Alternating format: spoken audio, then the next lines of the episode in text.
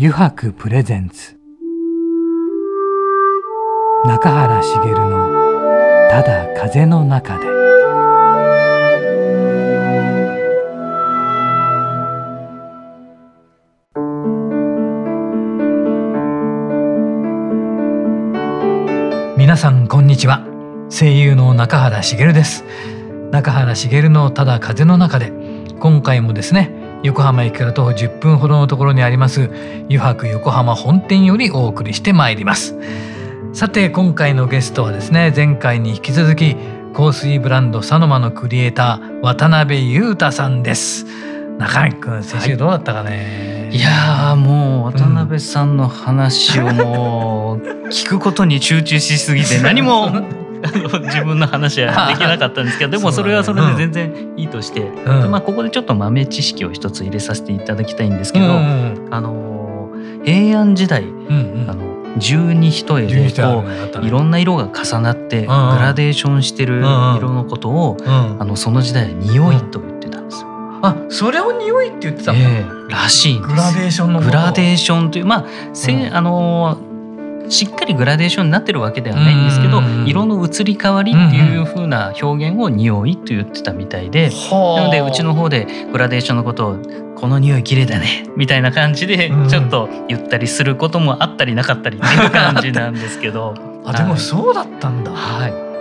へえそれはびっくりだね色で使われて色で使われてたって匂いって、うん、あかりました。またなんかそんな話もね渡辺さんから聞けるかもしれないですしね、うん。はい、ではまあ今回もですねたくさんの話を伺っていきましょう。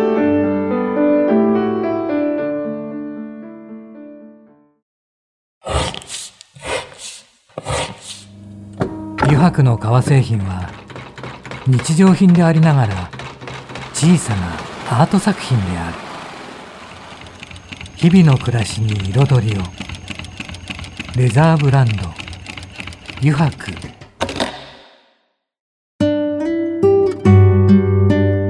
油白プレゼンツ。中原茂の「ただ風の中で」さてでは早速お呼びしましょうね。渡辺さん今回もよろしくお願いいたします。お願いします。ね今の知ってました？なんか十二一重って。いやそうなんです知らなくてですね、えー、そんななんか美しいところから、ね、由来があるってねなんかこう、面白いですよね。面白いですよね、うん、で匂いがいつの間にかその香りの方の匂いに変わっていくわけですもんね、うん、そうですね、えー、言葉ってすごいなってね。言葉の移り変わりも、うん、えーなんか本当時代によっていろんなことありますよね。うん、でその中でいろんな、うん、あの昔の言葉とかも使われてたりとかされるんですよね。はい、そうですね。その辺いっぱい聞きたいなと思うそうだね。はい、でまずちょっとお聞きしたいのが、はい、サノマっていうブランド名、はい、これどういう意味合いだったりあるのかなと思う。はい、これですねあのサノマってあのこのこの言葉がでフランス語であるわけではなくて、まあ、私が作った言葉でして、あの茶の間と茶道を掛け合わせた言葉です。うんうん、でまあそのなんお茶の部分がまあ共通しているので、まあ、そこを茶道の方から茶を取り、まあ、あのの間のあの方はあの茶の間の方から取りって感じなんですけど、あのまあ、何を表したかったかというと、はい、香水ってその日常的に使えるものでなければいけないと私は思う一方でただその日用品ではなくてそこには上質さだったり、ちょっと特別感っていうものがあるといいなって常々思っているんですね。まあ、それそこにいい香水の、あのなんて言うんでしょうね。その素養があると思っていて、要は日常的に毎日使え使えるんだけれども、でも上質な空気をもたらしてくれるようなものということで、茶の間に代表される日常的な部分と、茶道というまあ上質なものちょっとエキセントリックな良さがあったりするようなものを、その特別感っていうところでこう代表させてそれをこう2つ混ぜ合わせてます。で通常この「サノマ」っていう風なあの音をですねローマ字で綴ったらまあ SA であの最初始まると思うんですけれどもこれあえてあのフランス語っぽく「シーセディーユ」C の下こうひげが生えたものですね。で綴っているのはこれはあの先週もちょっとお話ししたフランスの調香技術に立脚したものなんです。っていうところでちょっとフランスフランスっぽい雰囲気を出すためにこのシーセディをそのサノマのあの冒頭部分に使っています。ブランド名にも日本かけることのフランスっていうのが現れてるんですね。はい、なるほどね。であれですよね渡辺さんにとってこのさまあ佐野間にとってなんですけど、はい。この和ですか、はい。日本に合わせるというか、はい。和ってどんなものなんですかね？そうですね。あの和って何でしょうね。こう例えばじゃあ皆さんが和っていう言葉を聞いた時に、まあ、なんでしょうね。歌舞伎とかはいはいはい。着物とか、はいはいまあ、そういったこう伝統的なものを結構思い浮かべるかなと思うんですけれども、でもあのー今の日本人がじゃあ必ずしも毎日着物を着てるわけでもなければうん。歌舞伎でね楽しんでるわけでもなくて。うんやっぱりなんか今の日本人はその今の日本人ならではの感性がまああるわけですよね。うん。だからその佐野間がまあその和っていうことをそのまあテーマにするっていう時にうん。その伝統的なもの日本の伝統からテーマを引っ張ってくるとかそういうことではなくて、はい。その日本に生まれ育った私っていうところの感性をそのまま香りにこう移すというか香りにこううんあの反映させるっていうことこそが実は現代の日本人にとっての和の本当のあり方なのかなと思ってます。なるほど。大体そうですよね。和って言ってねその着物であったりとかね、そうそういう伝統的芸能だったりとか、はい。藤山とかねそうですね。あのああいうのって、はい。あのまあ、すごい批判するつもりはないんですけれども、はい。やっぱりこう見てて思うのは、はい。その香水まあいい香水とは何ぞ、まあ、香水に置いた時なんですけれども、いい。香水がこういうものであるっていう、うん。哲学がないから安直にそのクリエーションの芯を求めてるだけなんじゃないかなと思うんですよね。あーまあ、なるほど。日本日本人に生まれて日本だったら富士山だよね、うん。じゃあそれテーマにしたらまあな説得力あるよねっていうだけで、いやでもそれ作りたいんですかって言われたら必ずしもきっとそうではないと思ってて、うん。私の場合はそうじゃなくてまずまあ作りたいものがあるっていうところがそのそこの芯がしっかりしてるからわざわざその伝統みたいなところからそのテーマを引っ張ってくる必要はないと考えてます。うんでもだから日本に日本人に合うようなとかいうような香水がああまりないなってことも感じてられたんですよね。そうですねあの、ねまあ、先週のあの先はい。週ちょっとお話しした通り、まあヨーロッパで作ったものは感性の部分で、やっぱり日本人にはちょっと難しい使いづらいものになってる、うん。一方で日本で作ってるものっていうのはクオリティ的に低いっていう問題点があるなと思っていて、でよくそのじゃあ日本人に合った香水って、うん。そのどの部分がその日本人にまあフィットしたものになってるかっていう質問を受けるんですけど、あのこれですねよく日本人が好きな香料がたくさん入ってるはいってまあ思われがちで、はいまあ、半分正解かなと思うんですけど、うん。私はそれ以上に日本人が苦手な香料が入ってないっていうところの方が重要だと思っています。はあ。の、はいはい。ヨーロッパの香水って、はいあのまあ、私はその香水マニアとしてそのヨーロッパ人が作ったヨーロッパ人向けの香水をたくさん使ってきて、もちろんそのそう、まあ、日本人が苦手で、ヨーロッパの香水にたくさん使われているものもある程度のキャパシティはあるものの、でもそれでもやっぱり一部は苦手だな。これこの部分がなかったらいいなと思うことって結構あったわけなんですね。なのでその私がすごく意識してるのはその私がちょっとでも苦手な香料を排除するっていうことをしています。まああそのクリエーションの性格って必ずしもその中に入ってるものとか表面に出てるところに出る出るわけではなくて入っていないものこう抜かれてるものにもクリエーションの性格って出ると思っていてサノマのにおけるクリエーションの性格はあの実はその本来ヨーロッパの香水だったらふんだんに使われているもの、うんでも日本人が苦手とするものが排除されてるところにその性格があるかなと思ってます。なるほど。であれですよねだからそれを何回も何回も試作っていうんですか？はい繰り返すんですよね。そうですね。はい。細かいそのなんていうの分量っていうんですかね、そういうものを追いかけていくわけですよね。そうですね。それはだから何回ぐらいなんか行くんですか？あ、えっとですね、サノマの香水って実は、はいあの香水名が全部数字になってまして、はいはいはいはい。やっぱその1の24とか2の23って数字なんですけど、はいはい後半のこの2桁の数字がですね試作の回数になってますじゃあ23ってことは23回ですか。そうなんです23回実は試作をしてまして、でなので一番試作したものは1の24の24回。ではあ。一番試作が少ないものが4の10の10回になります。はい。そうなんです。でそのまあ24回の試作で大体どのくらいのあの期間がかかってるかっていうと、ざっくり1年ぐらいです。1年。そうなんです。1年間その調香師と膝つき合わせながらはい。あのどういうふうにこう分量ををこうまあ調整していくか何を加えるかあるいは何をこう除くかってことをずっと知っていやすごい細かい作業ですよね。そうなんです特にその最後の方は本当に香料全体の1,000分の1の単位で香りを調整していくん1000分の1ですそれで香りが変わるわけですか？そうなんです。はい、まああ。のドラスティックに変わるわけでもないですし例えばじゃあそのあの1,000分の1変わったところで売れ行きが倍になったりとかってことは基本的にはないと思うんですけどやっぱりその香水ってそれぐらいにこう細かい修正を経て作られたもう本当なんかヤスリがけみたいな感じですよね。はあ。どどこまでこう表面をツルツルにしていきますかみたいなことそうをすごくやあの考えながらやってます。だちなみに、はい。香りってその時の体調によってもはい。感じ方変わってくるじゃないですか、それってどこを基準にやられてるんですか？いやーそれはねとっても難しい質問で、うん。あのもちろん体調もそうですし、まあうん、気温気温や湿度、あとまあ肌のコンディションでもはい。全然香り立ちが違うんですね。はい。なのでその一つの施策が出た時に、はい。やっぱりその一日で決めないっていうことをしていて、うんまあ、ただとは言ってもその、ね、季節は基本的に一定なのでそのはい。まあ施策を作ってる中でね、はい。あのそこはもうちょっと目をつぶりながら、まあ、あとは想像しながらとか、うん。まあ、例えば冬だったらあえてお風呂の中でつけてその夏の高温多湿な状況を作るとかまた逆のことをしたりとかいろんな工夫はしながらやるんですけれどもうんなんか、あのーそこにこう自分の中で、あのーなんて言うんでしょうねこのコンディションで香らせるあの香らせた時にいいように香るみたいなことはあんまり考えてなくてそこはちょっと曖昧にやってますね。なるほどね。まあ、あまりにも変数が多いのでそこまでこだわっちゃうと多分そのまあい逆にいいものにならないっていうのもあるかなと思います。でもその出来上がらないこともありますよねそうそうそうなんです。ああそうか。そうです。うん。そういう時ってどうなっちゃうんですか？あれ出来上がらない時ってあでもあの本当にあじゃあもうやめようみたいなこともありますよ。試作してる中でこれはいい香りにならないねっていうのは当然あるのでそれはあのな世に出さないっていうこともあります。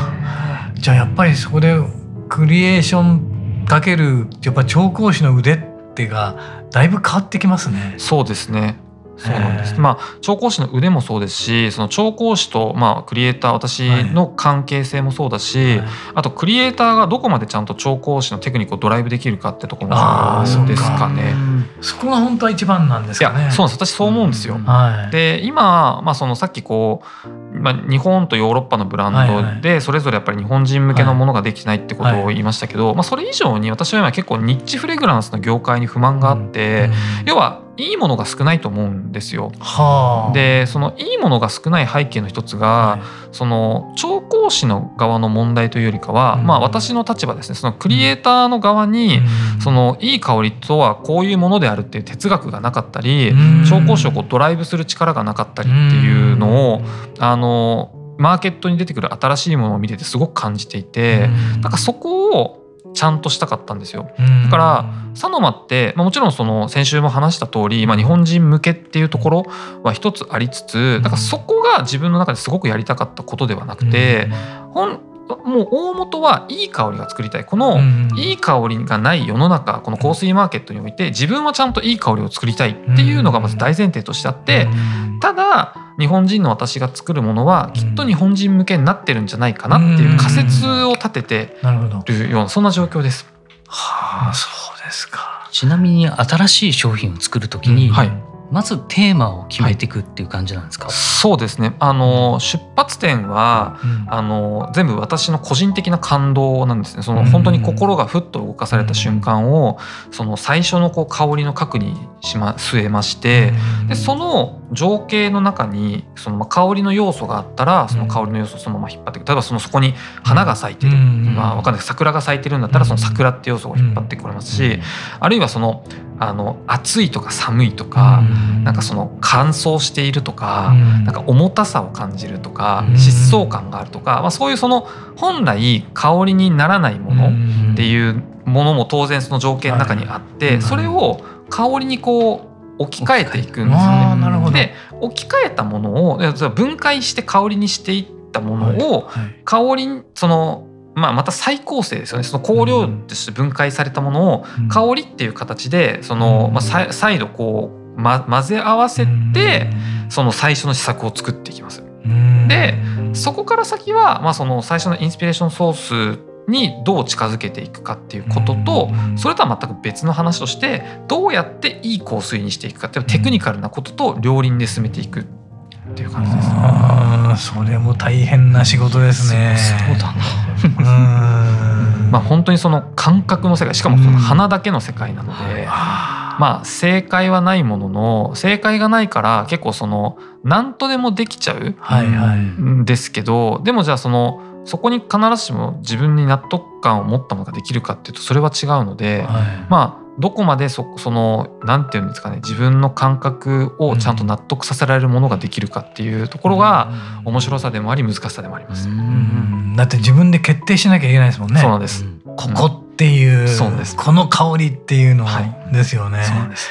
だからやっぱり人間の五感ってすごいなって思いますよね、うんいろんなところではい香水師の方もそうですし、はいあと例えば、えー、とウイスキーを作っている方たちとか、あのーなんかの時に聞聞いたことがあったんですけどあのーまあ川が流れてるらしいんですよ、支流がそこの樽を作っては醸造してるところに。で毎回同じことを作業してや作っていくわけじゃないですか。はい。でもある時出来上がってきたものをブレンダーの方が味見をして味が違うってちょっと今回の違うからはい。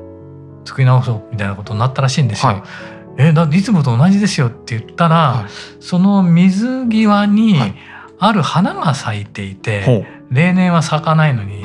その香りというかが水にちょっと含まれてはちょっと変えていた。え人間ってそんなそんなことまでわかるのかみたいなはのがあってそんなのわかるんだあ。ったんですよね。なんかそんなの見ました。はあ。となんだっけ？ごめんなさい。もう一個だけ。変変ですけど。お温泉通選手権っていうのをテレビでやってた時。ほうほう。あで一つのでっかいお風呂の中にはい。5種類のはい。源泉を入れるんですよ、はいはい。源泉ですよ、は5種類の源泉を入れて答えなさいって言うんですよ、えー、でえきるそれもう混ざっちゃってる混ざっちゃってる。は混ざっちゃってるんですよ、それも源泉ですよ。はい。ということは透明なんですよ全部、はいはいでもそれをこうやってやって5種類当てるわけですよ。当てる人がいるわけですよそれ。ですごいどこそこの何々温泉って言って。へえそれはだすごい。人間のそのねすごいなって思って。そうですねでもそれを言うとあの香りこできた香水の中にあ何々入ってるなって当てるような感覚と近しいものがあるんでしょうね。きっとそうですね。うん。はあそれはすごい。でもその例えばさっきもえこれでちょっと今回のはダメかなっていう時もあるっていうはいおっしゃったじゃないですか。はい。ででもその時はやめてしまってそれをまたご今度ちょっと後になってからもう一回チャレンジするってことともあります？ありますあります。なんかこうふとああそここうすればよかったんじゃないかみたいななアイデアが生まれることがあって、はい、あのそういうのが出た時にはまた改めて再度挑戦してっていうのはやりますうね。ん。そうなんです。でもそうどうなんでしょう？日本だと香水っていうのはやっぱりあまり浸透してないってことなんですかね？どうなんでしょうね？ですね。その例えば、まあ、フランスを中心としてヨーロッパだと、はい。香水を使うことが当たり前？うん。それが特別なことではやっぱりないので、まあ、そういうカルチャーと比べたらうん。やっぱり日本はまだ香水をつけないことが当たり前になっているので、まあ、当然マーケットとしてもちっちゃいですうん。ね。でもなんかそれもここ何年かやっぱり見ていると特にこう若い人たちがすごく興味を持つようになってきてるなっていうのは印象としてありまして、はい。なので、まあ、これから少しずつ大きくなっていくかなマーケットも成長していくかなっていうふうには思ってます。うーん。いろいろ渡辺さんも日本国内で行くじゃないですか、はい、あれは全部そのそういう広めるためというかそうですね。ためっていうことですかね。そうですね。やっぱりそのはい。香水はそのそれこそ嗅いでみないとわからない。先週ちょっと話した通り、はい。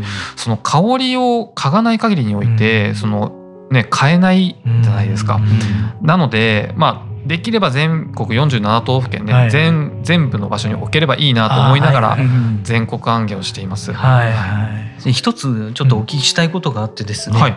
あのやっぱ自分もブランドやってる中で気になるのが、はい。あのラベルだったりパッケージのこと、はい。ちょっとこの辺お聞かせいただきたいなと。はい。うんえっとですねあのラベル、まあ、まずあの、まあ、香水のちょっと今映像がないので、うんあの分からん分かりにくいかもしれないんですけど、あのまあ香水の、えっとまあ、ラベルの部分にですね、はい、あの実は一つ一つちょっとずつですね、はい、あの各香水に、まあ、違ったマークをあてがっておりまして。違ったマークそうなんです。そうなんですよ。全部違うってことですか？全部一個ずつ違うんですね、はい、これがですねあのブランドロゴではなくて全然違うマークなんですけど、あの行動というその、まあ、茶道のような形であの、お香の世界に行動というのがありまして、行動で使われる、はい、あの源氏鴻図っていう、まあ、伝統的なマークなんですね。はあ、であの私のブランドでな何がしたいかというと、はい、まずその香りをこうピュアに感じてほしいっていうのがありまして、は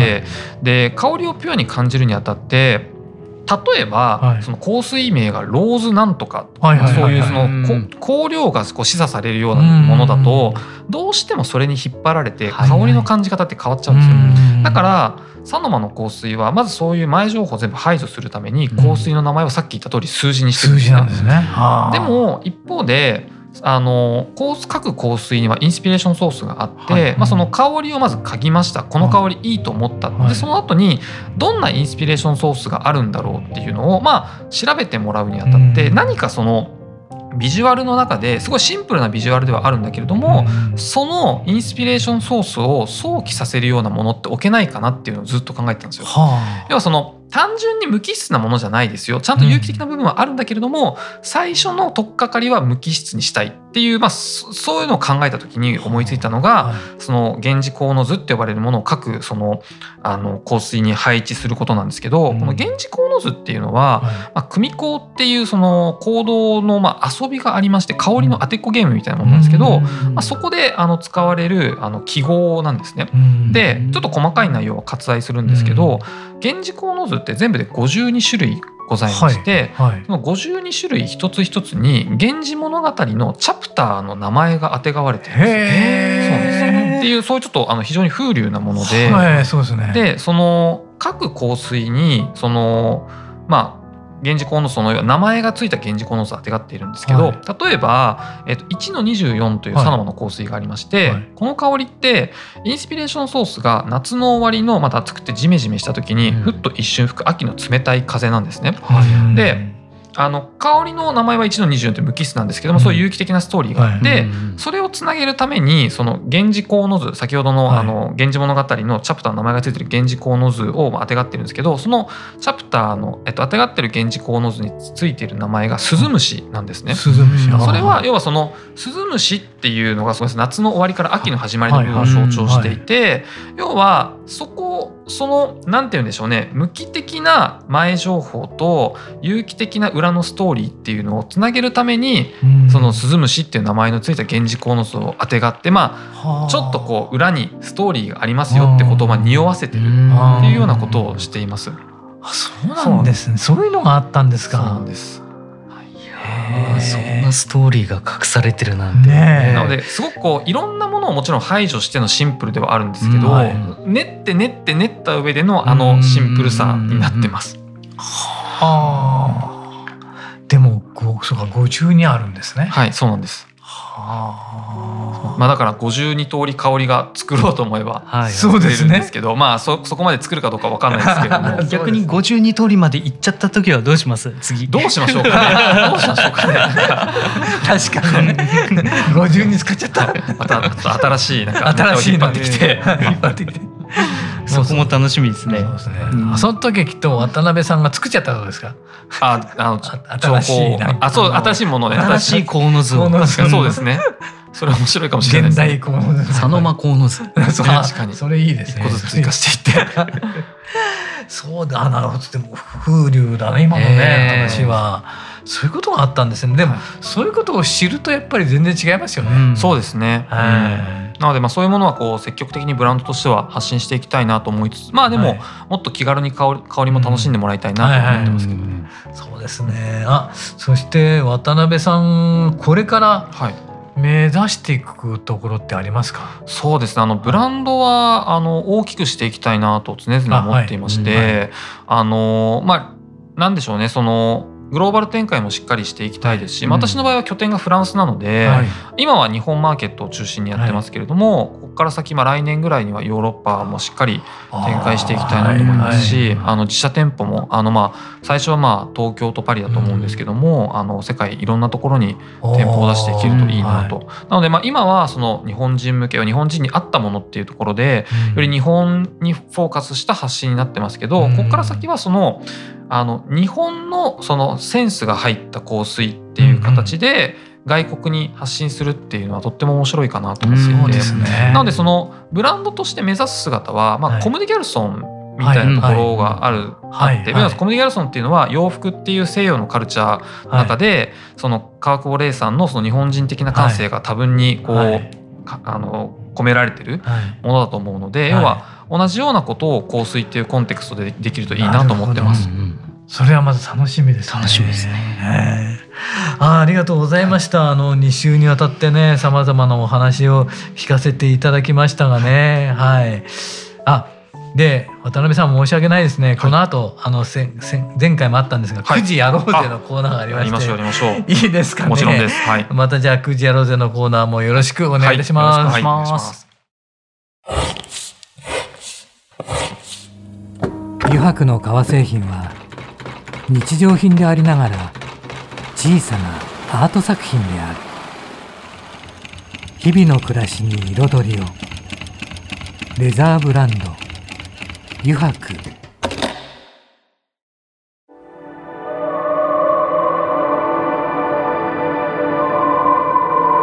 油白プレゼンツ。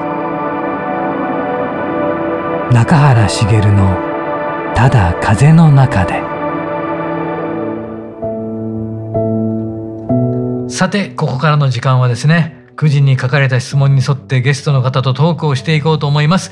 9時やろうぜのコーナーです。渡辺さんここに9時がありますので、はい、よろしくお願いします、はい、引いていただけますか、はい、じゃあお願いします。さてさてそろそろまた変わったのが出てきてもいいんだけどな。あ田舎派ですか都会派ですか？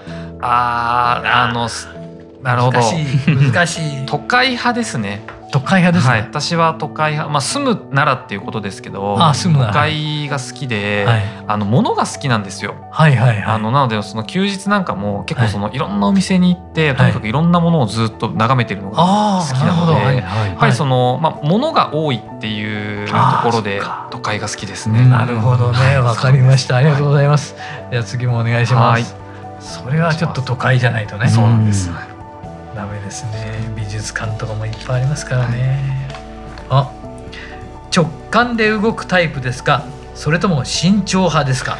どうでしょうねこれ私は結構意外って言われるんですけど、慎重派だと思います。まあその直感的なことも大事にしつつ、はい、まあでもその直感でこれがいいと思った後に、はい、それをこうなんか自分の中でロジカルに分解して初めて行動できるっていう。もう自分はまさにそういう方だと思ってあ本当ですか？はい、そうなんです。うん、なるほど。リードするのは直感なんですけど、はいはいはい、実際に動く時にはそこになんかロジックが必要。ああ、慎重派だと思います。そうじゃなきゃいけないよね。いやそうじゃなかったらこのサノマってブランドができてないと思うので、もう俺なんか言っちゃうからダメなんだね。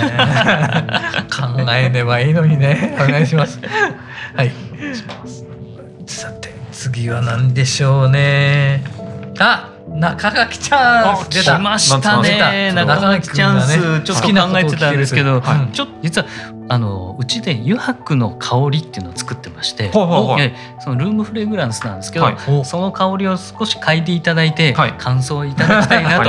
めちゃめちゃドキドキするんですけど、ルームフレグランスね、そこにあるので、はいはい、サンダルウッドが嫌いでそれを絶対外して、はいはいはい、うん、あそうなんですか、えー、どうしても苦手で、うん。うん、何が入ってんの？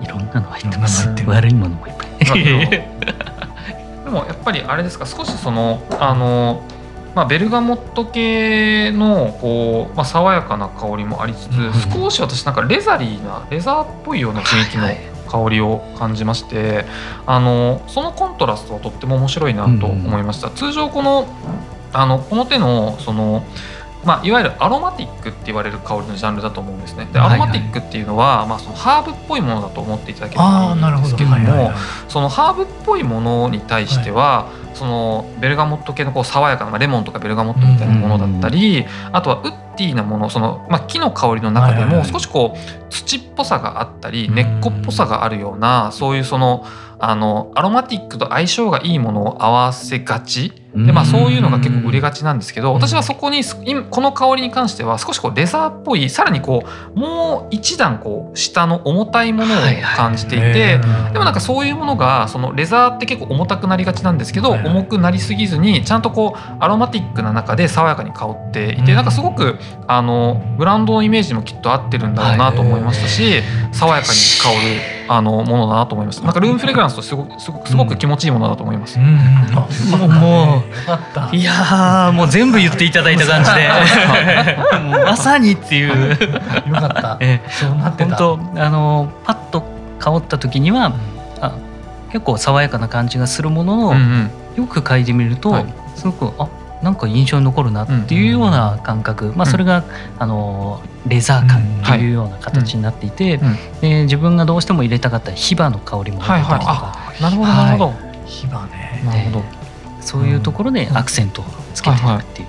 あなんかその今の話聞いて結構腑に落ちたところがあって、はい香りを作る時にその2つの全く違う香りをどうやってつなげるかっていうのが実は結構難しかったりするんですね。でその時につなぎとしてその複数その両方の側面を持ってるものを間に置くとうん。結構綺麗につながるんですけどヒバの香りってまさにアロマティックな側面もあればうん。少しそのヒバっていうのはあの香水の世界でいくとその、まあ、シダーウッドっていうものと結構香りが近くて、少しその、まあ、レザーっぽさみたいなところが実は間にあるんですね。うん。だからそのなんかレザーっぽい側面とあとそのあのアロマティックな側面とこうヒバの香りがうまくこうつないでいるなっていう印象があってなんかそれがこうこの香りのこう統一感を生んでるところなのかなと思いました。いやうんすごいすごい。よかった。えその言葉全部メモらせてもらいます。よかったね。いや嬉しいです。うん。ありがとうございます。いあや嬉しい。ありがとうございます。最後よかったねいやー 嬉しい。ね言葉をいただいたなというところで、ね。はい。うん。で中根君この2週間どうだった？いやーもうすごくあのーなんでしょうね、あの本当に目に見えないものを、うんうん。あのこれだけ表現できる素晴らしさっていうところも感じましたし、うんで実際目に見えないんですけどうん。五感の中で実はあのー嗅覚が一番記憶に残るって不思議なうん。人間の体をしてるんですよね。うん。でそういうものをやっぱり扱うことっていうのは、あのーなんでしょうね。本当に責任持って扱ってる、うん。こういうプライドを持って扱ってるからこそ、うん。あのいろんな人のあの記憶にとどまって、うん。あいいなと思ってもらえるものになってるんじゃないかなとすごく思いましたね。うん。でそれがに、まあ、日常の、まあ、彩りに、うん。うん。まあ、前半で話していただいたような、うん。えー生活の中のうん。なんかそれがあることで華やぐ、うん。まあそういうものになってるのかなと、ううん。んなのでちょっとサノマこれからあの香り嗅がせていただいて、ううん。んどれにしようかなって 決めたいと思います。ね。たもう聞いてる方々にもねちょっと佐野間あそんなそんな香水があるんですか？ということで、えちょっとあの嗅いでいただきたいですね。ちなみにう、ん。えー常設でここであの香りうん。嗅げますよっていうところあります？あはい。関東圏だと、えっとまあ実はね東京には今10 20店舗弱ぐらい取り扱い店がありまして、まあ、はい。一番大きいとこだと渋谷のですねトゥモローランドあはいはい。はいですね、はい。そこがまあ一番大きく見れるところかなとそうなんですね。思っています。まあトゥモローランド結構いろんなところに入ってまして、まあ、はい。横浜のトゥモローランドにも入っていますし、はいはい。まあ、渋谷だったりあと東京だと有楽町だったり、はいはいはい。あのまあかなりいろんなところに入ってますので、あはい。じゃあぜひそこで、ね体感していただきたいですね。いいですね。はい。えー、2回にわたってですね香水ブランドサノマのクリエイター渡辺裕太さんにお話を伺いました。渡辺さんありがとうございました。ありがとうございました。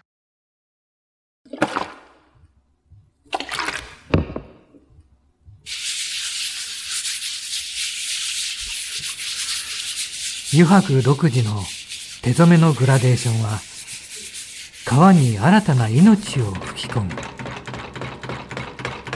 色とりどりの空の情景。青く深い海。誰もが感動するあの一瞬を閉じ込める。レザーブランド。油白。